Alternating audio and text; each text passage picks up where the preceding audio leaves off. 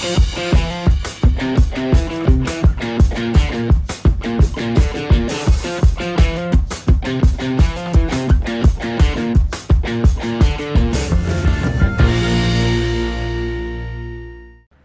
tudo bem? Renato Devoando com vocês em mais um Dinheirama Pitch. Hoje com o João Kepler. Tudo bom, João? Tudo bem, Renato? Maravilha. Obrigado, obrigado pelo convite. João Kepler, que é a nossa referência em empreendedorismo, né?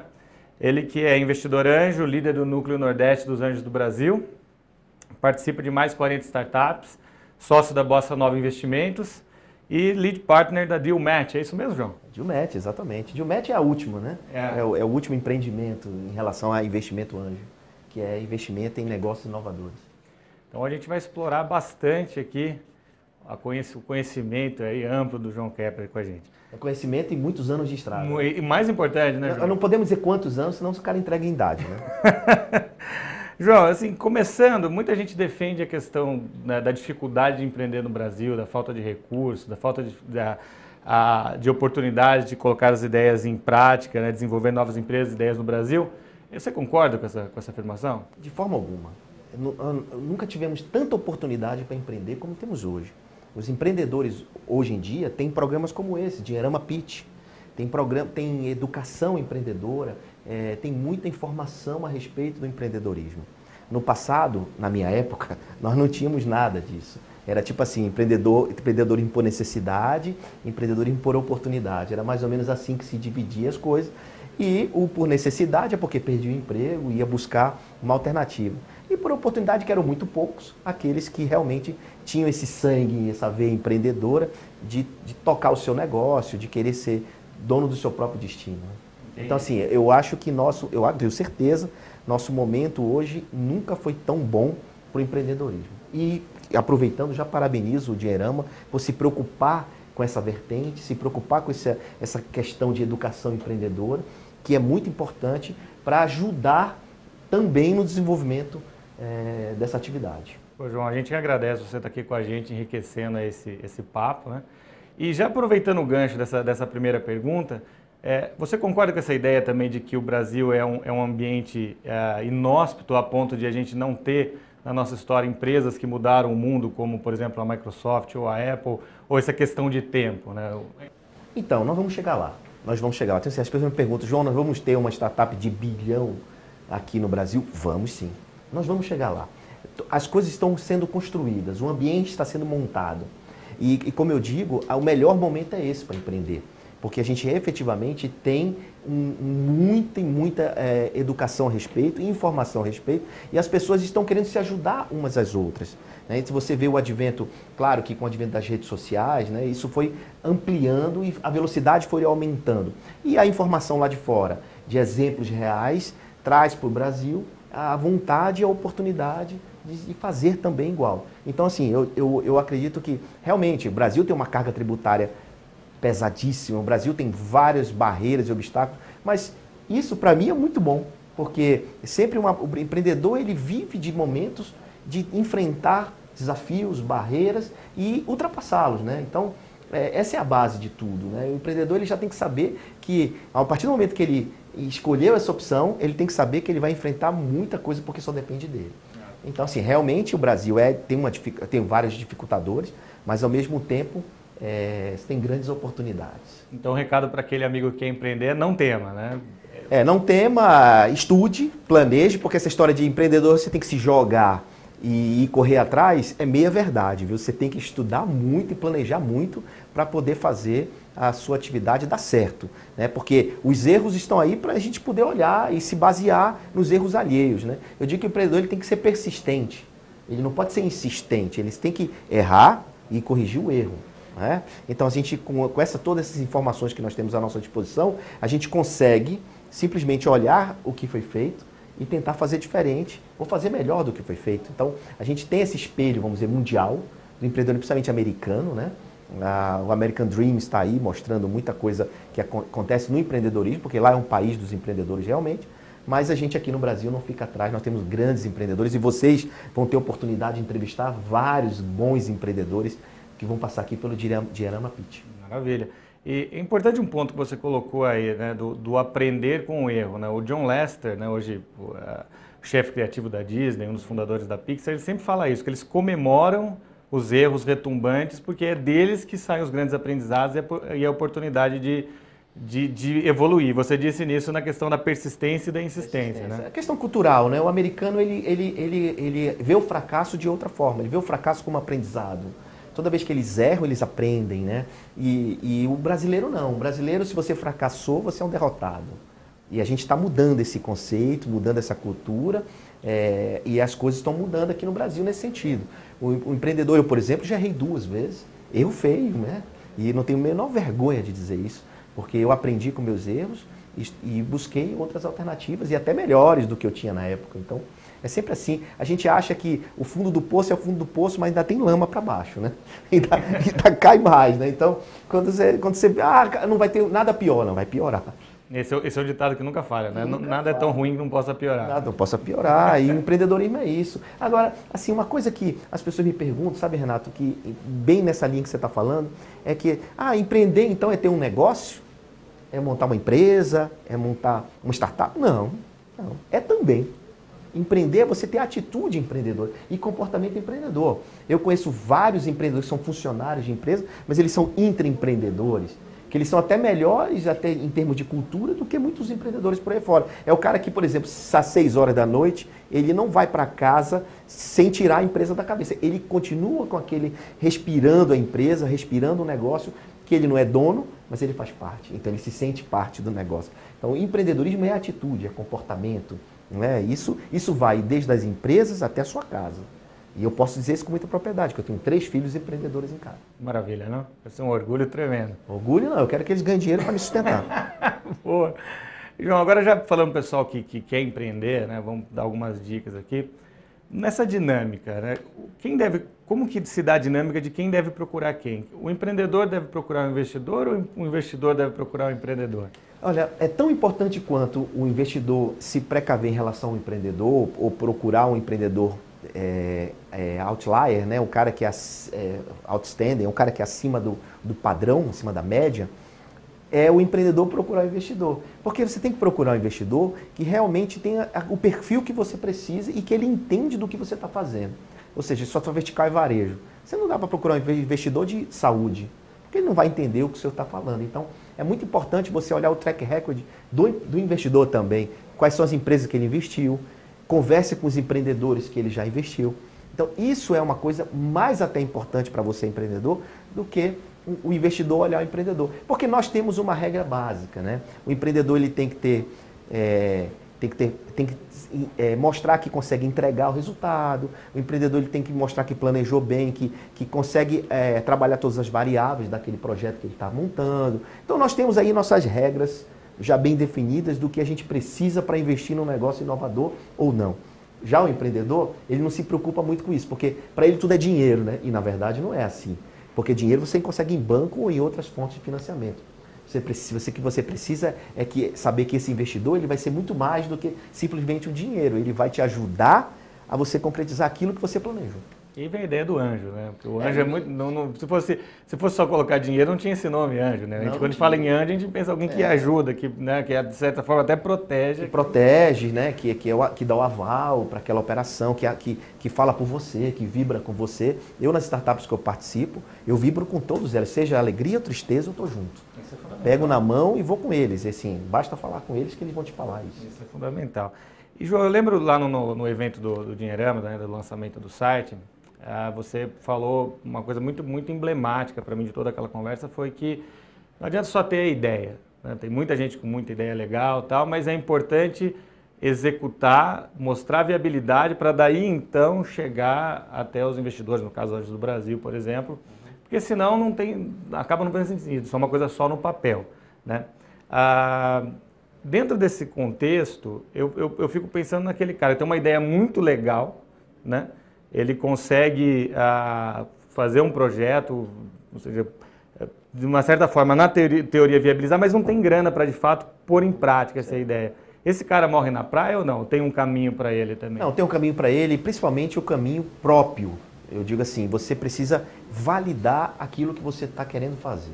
O que é validar? É colocar em prática, é fazer um protótipo, é fazer um. É você perguntar para o teu cliente, porque todo negócio tem que ter um cliente, né? Quem vai comprar, quem vai pagar aquilo que você quer fazer? É um serviço, é um produto? Então você precisa ter um comprador, dois compradores, no sentido de provar que aquilo vai dar certo. Quando você tiver isso validado, a chance de você ter investimento é muito maior. Isso não quer dizer que você não possa ter um investimento na ideia, que é a. Então, mas é um pouco mais difícil, dependendo do tipo de investidor que você está procurando. Então, é muita questão de saber identificar em que momento aquele investidor está investindo e qual é a tese dele de investimento. Então, por exemplo, eu já investi em ideação quando eu tinha essa característica de investir em negócios apenas na ideia. O Hand Talk mesmo, que é uma startup que eu tenho muito carinho, que ela, ela, ela aproxima, ela faz a comunicação entre surdos e ouvintes, através de um aplicativo e de um plugin na, na web. Ele me apresentou apenas um, um, um, protótipo desenhado, quando na ideia deles, e a gente quer fazer isso, e eu investi na ideia deles. Então, é, naquele momento, naquela época, eu fazia isso. E eu conheço muitos investidores que estão na ideia, porque na ideia você precisa de muito menos dinheiro do que quando você já está no estágio mais avançado. Então depende muito. Eu, a dica que eu posso dar nesse sentido, Renato, é você procurar relativos, ou seja, parentes, aderentes, amigos, né? vender seu carro. Porque não adianta também você querer investimento de alguém se, se alguém não percebeu, não percebe que você investiu tudo que você tem nisso. Então, às vezes vem um cara conversar comigo, ele está com caneta Montblanc, carro do ano, roupa bonita. João, eu preciso de investimento. Eu disse, por que você não vende tudo que você tem? Por que, que você não investe você mesmo no seu negócio? Se você não acredita que você, que você vendendo o que você tem, investe nesse negócio, vai dar certo, porque eu vou ter que acreditar, entendeu? Então tudo é muito, é, faz parte desse processo que na verdade é uma conquista de, desse chamado investimento. Entendi. É, eu ia colocar esse ponto. Pô, se você não investe, como você vai querer que eu invista, claro, né? Claro. Agora, também fica claro que existem seus pares, né? Existem aqueles que investem nas, nas ideias Existe. e existem quem, quem, quem investe no negócio funcionando. Então, quer dizer, basta procurar, basta estudar, basta desenvolver que você vai achar alguém que. Você vai achar alguém, você vai achar no LinkedIn esse alguém, você tem que conversar, você tem que participar de eventos, você tem que falar o que você tem e você tem que descobrir, identificar. Eles estão aí na Anjo do Brasil, eles estão no próprio Geomed, que é uma plataforma que depois eu falo, posso falar um pouco mais sobre ela. Eles estão em vários lugares. As pessoas, muito empreendedor chega a dizer, eu não consigo encontrar investimento. Eu digo, você não tem um projeto ideal. Porque o teu projeto, ele tem que ser essencial para a vida da comunidade que você quer atender. Não é, ah, eu resolvi fazer um cover do Facebook, ou um similar do Facebook. Tá, mas ele vai resolver qual o problema? Ele vai atender que comunidade? Vai ser essencial as pessoas baixarem? Por exemplo, tivemos agora recentemente o problema do WhatsApp, né, que saiu do ar e tal. E aí? Ele é essencial para a vida das pessoas, está todo mundo sentindo isso. Porém, é, apesar dele não ser único, mas as pessoas sentem falta dele. Então, esse é um produto essencial para a vida das pessoas. Só que ele não monetiza. Então, existe fundos de investimento que monetizam em negócios que, ou que investem em negócios que não monetizam. E, então, como eu te disse, tem investidores que investem em negócios que geram caixa, tem investidores que, geram, que investem em negócios que não geram caixa, tem investidores que só na ideia e outros que já após a validação. Então, tem várias fases e por isso a gente tem as rodadas de investimento, né? É justamente para isso. A gente tem o, o Friend and Family, que é o que eu estou te falando, depois a gente tem é, os anjos, depois a gente tem o pré-seed, depois a gente tem o seed money, depois a gente tem venture capital, série A, série B, série C. Então, assim, é uma escada que vai crescendo nessa chamada é, é, captação de investimento. O que não vale é ficar parado, né? Reclamando, nem você falou, ah, o meu, porque não, não era para dar certo mesmo. É, assim, você encontra, e você encontra vários empreendedores dizendo, pô, mas eu não consigo investimento para o meu negócio. Tem alguma coisa errada, porque investidores existem. As pessoas perguntam, onde é que estão esses investidores? Estão em todo lugar. Eu hoje encontrei com vários, eu, eu recebo ligação o tempo todo de, de médicos, de, sabe, todo tipo de profissão que ele quer meio que diversificar a carteira. Ele está investindo no Tesouro Direto, ele quer pegar um pedaço disso e colocar em startup. Isso é real, gente. Isso é real. Porque é, existe uma possibilidade para aquele, aquele investidor de multiplicar o investimento dele, porque filantropia não é, não é? Então, ao passo que ele investe 100 mil em você, ele quer tirar 500 mil, por que não?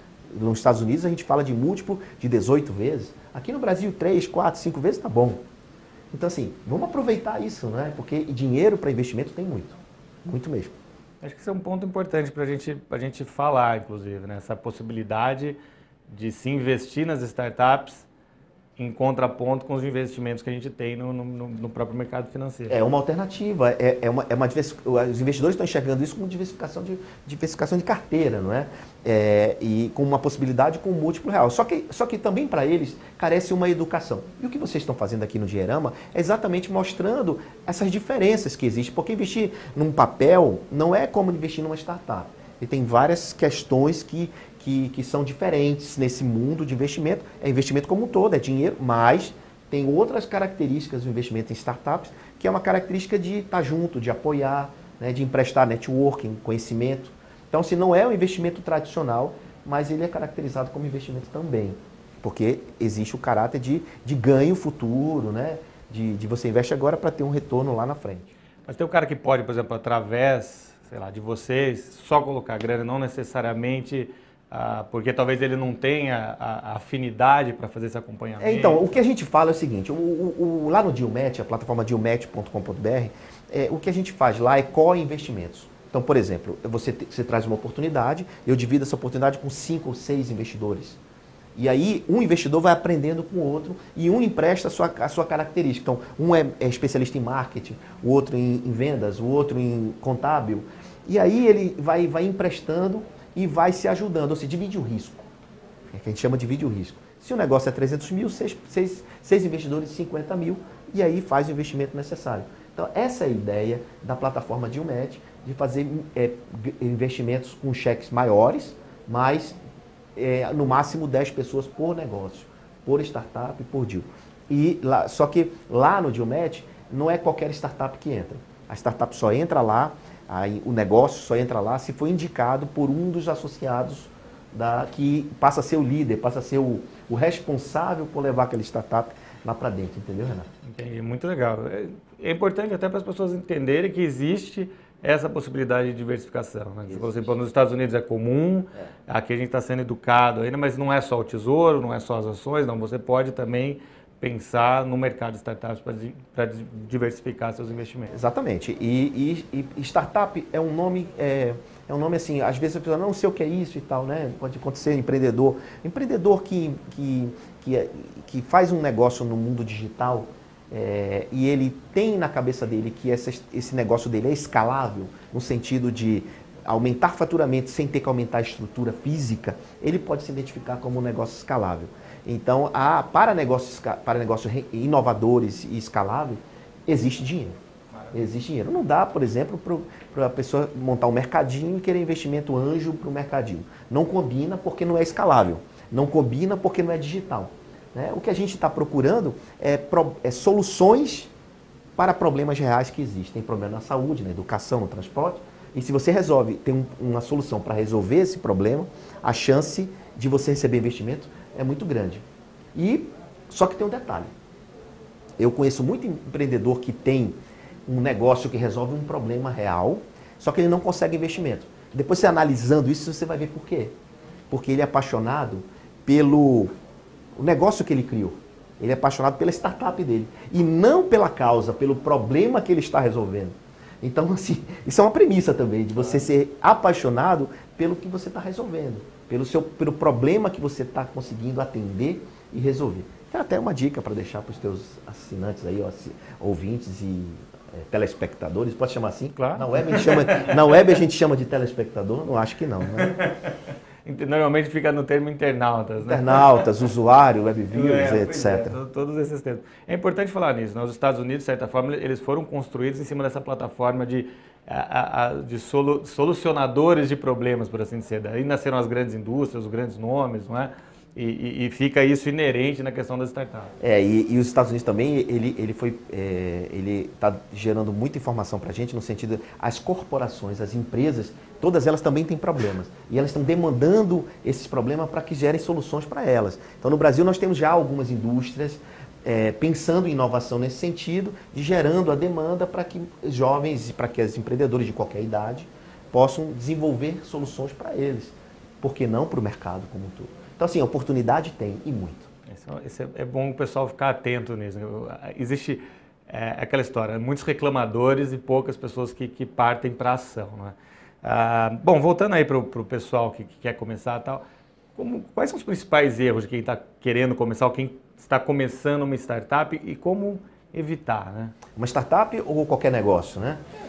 Ah, o, o, principal erro é, é, não, não entender os porquês. O principal erro é não, entender, não saber identificar o propósito para que você, por que você está fazendo isso. Então, a primeira coisa é o porquê. Né? O Simon Sinek ele fala muito do, da questão do, do Golden Circle, né? do o, o que, como e porquê. Então, o, o negócio começa com o porquê. Né? Starts with why. Então começa com o porquê. Muita gente que erra é porque quer aí o que vai fazer, depois como vai fazer e só depois o porquê. Então é o contrário.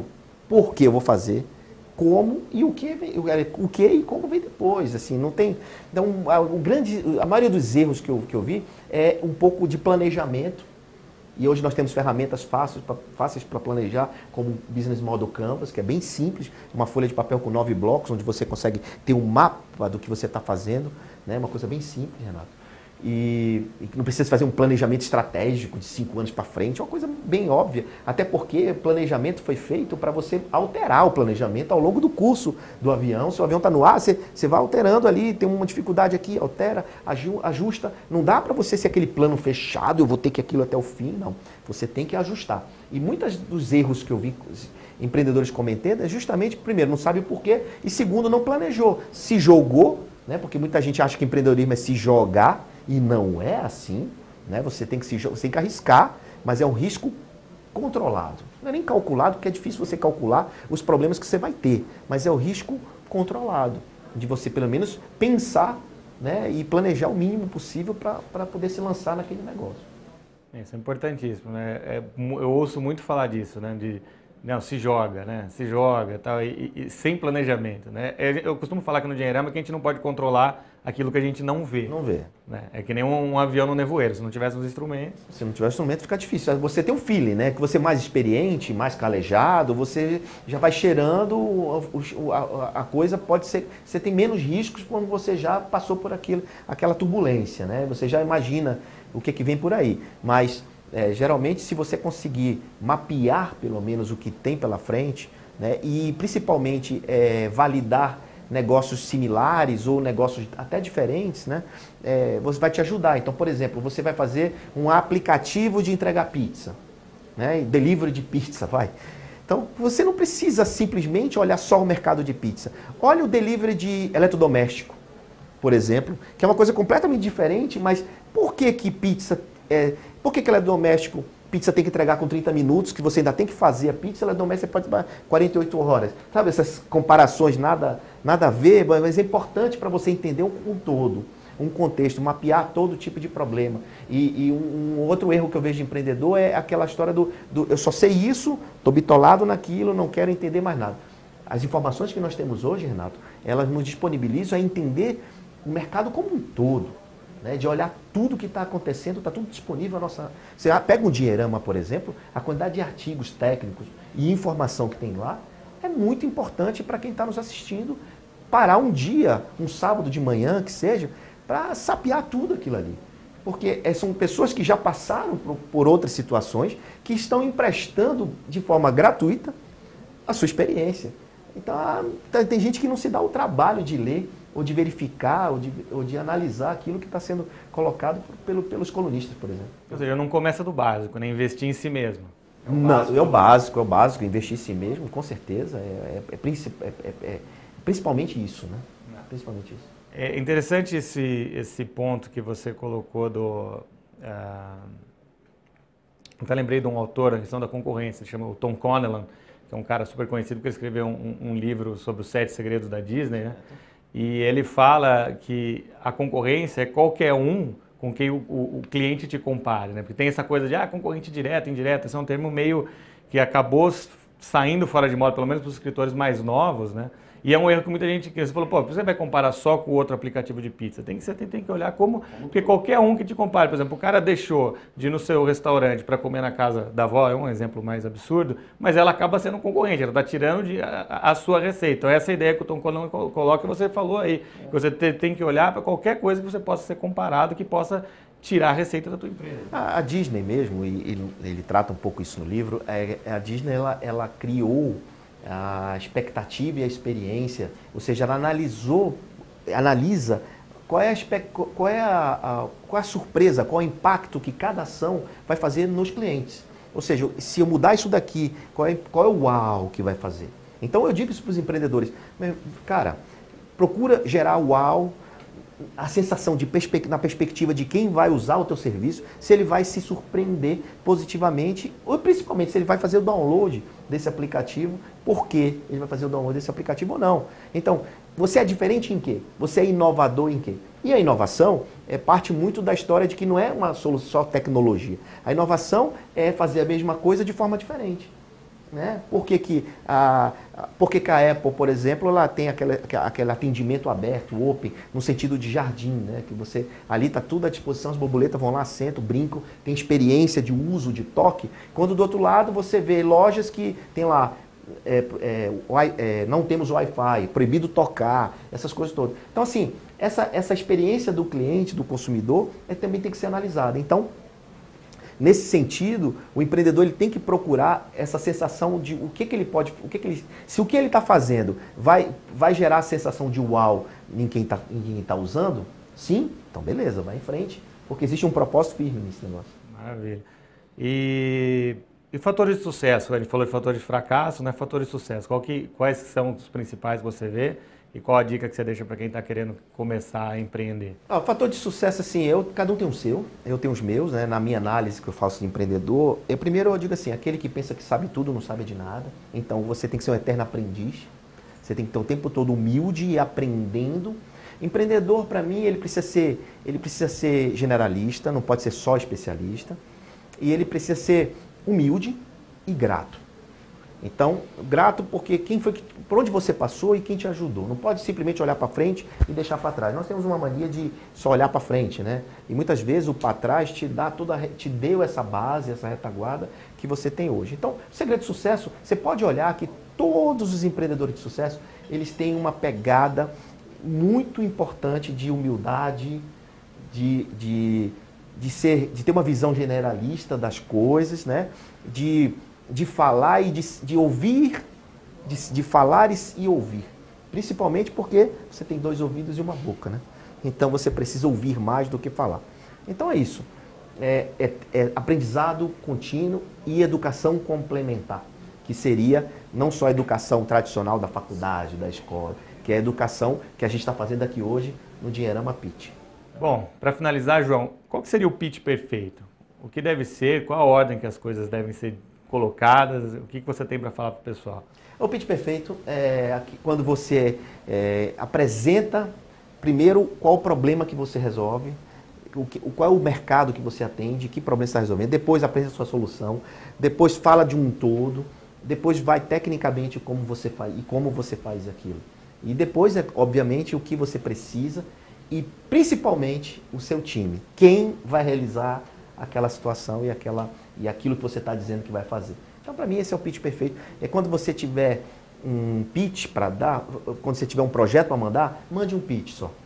Né? Não manda todo o teu projeto. Então, essa é a ideia você encontrar uma pessoa no elevador, o que, é que você vai falar em segundos para essa pessoa, tá? do, do, primeiro ao quinto andar, o que, é que você vai dizer para ela? Você vai primeiro falar, você sabia, você sabia que os, os ouvintes não conseguem entender o que os surdos, os surdos não conseguem entender o que os ouvintes falam? A pessoa toma um susto, né? Mas é um problema. Você tem uma 6% da população brasileira é surda, você sabia? Sabia que 70% deles não falam português? ou não entende português, lê português. Então, assim, são coisas que chamam a atenção de quem está, é, desperta o interesse do interlocutor. Então o pitch é isso. Pitch é uma oportunidade de você falar rápido. Mais ou menos o que a gente fez aqui. É? Em 30 minutos. Pois é, a gente teve essa oportunidade. Às vezes ninguém, às vezes não há oportunidade de 30 minutos. Tem que aproveitar. Não, não, até, eu, eu, várias vezes, vários negócios eu fiz em pitches de elevador, várias vezes. E agora, antes do pitch, as pessoas esquecem que precisa planejar um pouco, né? É, ah, eu vou encontrar o João ali, então vou falar com ele isso. As pessoas às vezes deixam muito ao acaso. Se preparar, né, João? É, até para o acaso, até para o improviso, você tem que se preparar, né? Sempre. É como um ator, né? O ator, ele, até para o improviso no teatro, ele está pronto. Ele tem que estar tá pronto, ele tem que ter uma base. E tendo a base, o improviso vem. Né? Então, assim, eu toda vez que quero decorar alguma coisa, eu não consigo me lembrar. Eu preciso, eu sempre tem que ser de forma espontânea, porque aquilo que você faz é, que você já tem experiência, que você já fez, é muito mais fácil você passar, né? E aí a gente tem essa oportunidade de um programa como esse, de várias pessoas que vão passar por aqui, que tiveram, que têm experiências práticas, que possam, pode passar para todo mundo o que já fez, o que precisa ser feito, até para encurtar um pouco o caminho, né? Aquilo que, gente, que eu comecei falando. A gente precisa aproveitar esse momento no Brasil do empreendedorismo, que são as experiências de todos nós que já passamos aí por muita coisa, que estamos colocando à disposição de todos eles. Né? Até do empreendedor que está começando hoje, do jovem, porque, como eu disse, empreender não tem idade. Maravilha, João. Então, no final é preparo, né? Falando que eu esqueci de falar no começo para vocês, João é autor de quatro livros, né, João? Falando de preparo, né? Por quando os livros é, e, o último, e o último é Educando Filhos para Empre é, Empreender. Esse daí eu já comprei, estou começando a ler. É, muito bem, muito bem. João, obrigado. Esse era o recado de hoje. Agradeço muito sua presença aqui. Renato, obrigado. Pessoal, continue conosco. Dúvidas, se quiserem mandar dúvida para o João, contato.dinheirama.com. Lembre-se de deixar seus comentários, compartilhar. E a gente sempre repete aqui, né? Os resultados, seja na vida pessoal, seja nas finanças, seja no, no empreendedorismo, eles são uma relação direta do esforço e recompensa. Mais esforço, mais dedicação, maior a recompensa. Um grande abraço e até a próxima.